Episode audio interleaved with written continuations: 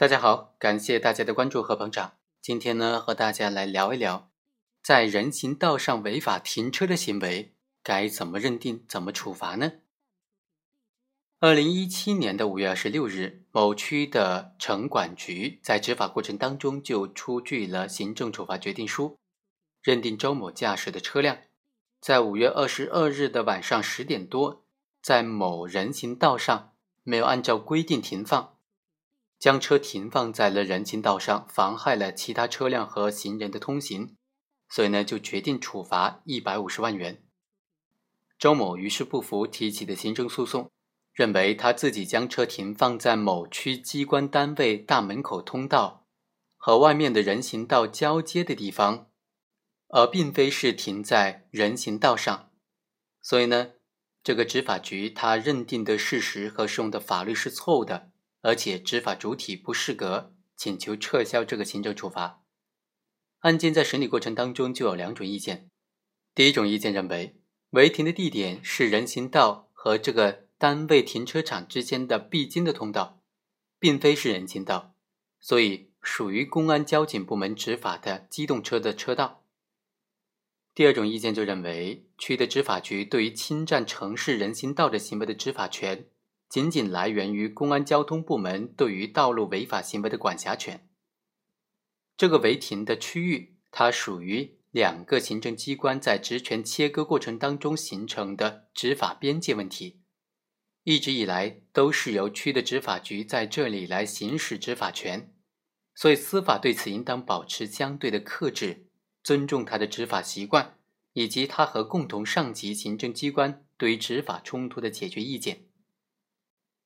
综合来看呢，我们认为第二种意见可能更加恰当。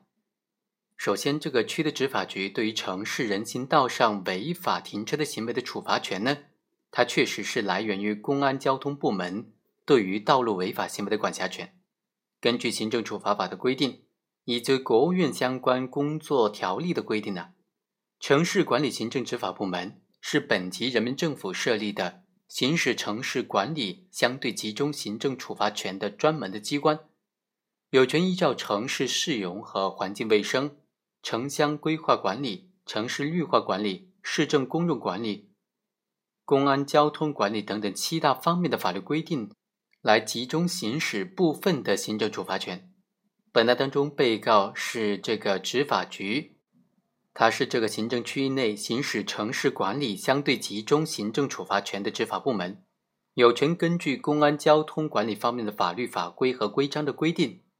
对于侵占城市人行道的行为实施行政处罚权。第二，本案违停的地点它是属于道路的范畴，而且呢主要是提供给行人通行的。根据道路交通安全法的规定，道路是公路、城市道路。和虽然在单位管辖范围之内，但是允许社会机动车辆通行的这些场所，包括广场的公共停车场和用于公共场所公共通行的场所，本案当中的违停的地点就属于道路的范畴了，所以呢，属于道交法的管理调整的范围。道交法第三十六条明确规定，根据道路的条件和通行需要，道路划分为机动车道、非机动车道。和人行道、机动车、非机动车以及行人实行分道通行。没有划分机动车道、非机动车道和人行道的，机动车在道路中间通行，非机动车和行人就在道路两侧通行。当然，对于城市人行道以及人行道的范围的界定呢，相关法律法规和规章还没有明确的含义。目前可以查到的相关的规定呢，呃，就显示说。城市人行道可以理解为城市市区内除了城市规划建设实施的机动车道、非机动车道，以及标有允许机动车通行的地方之外的其他的可供人通行的场所，这就包括了按照城市规划建设的人行道。道路两侧虽然不属于城市道路范围，但是允许行人通行的场所。或者虽然个别时段允许机动车以及非机动车通行，但主要是供行人通行的场所。另外啊，在二零一零年的时候，宁波中院就曾经给宁波市政府出了一个函，关于商请明确城市人行道范围的函。这个函就回复说，城市人行道是指在城市市区内的功能或者主要功能供不特定人通行的场所。所以啊，可以发现，城市人行道它是指城市范围内功能或者主要功能是可供行人通行的地方。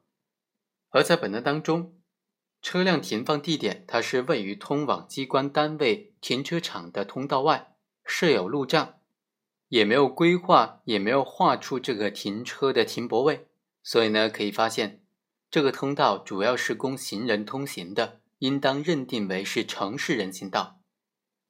第三，对于争议区域的执法争议呢，从他的执法习惯和上级部门的处理意见来说，应当是应当尊重他们的执法习惯的。对于涉案地方的这个具体的执法部门呢，法院分别征询了所在地市的法制部门和公安、交通以及行政执法部门的意见。政府和各个部门虽然给出了不同的意见。但同时都明确说，这个地方一直都是由执法局行使执法权，公安从没有在这个地方行使执法权。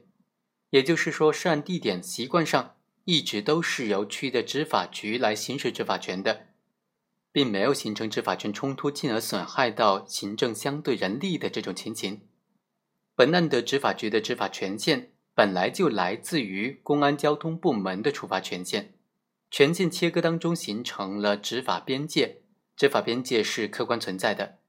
对于这个执法边界的问题，两个部门在这里呢，他们在这里的执法都是有依据的，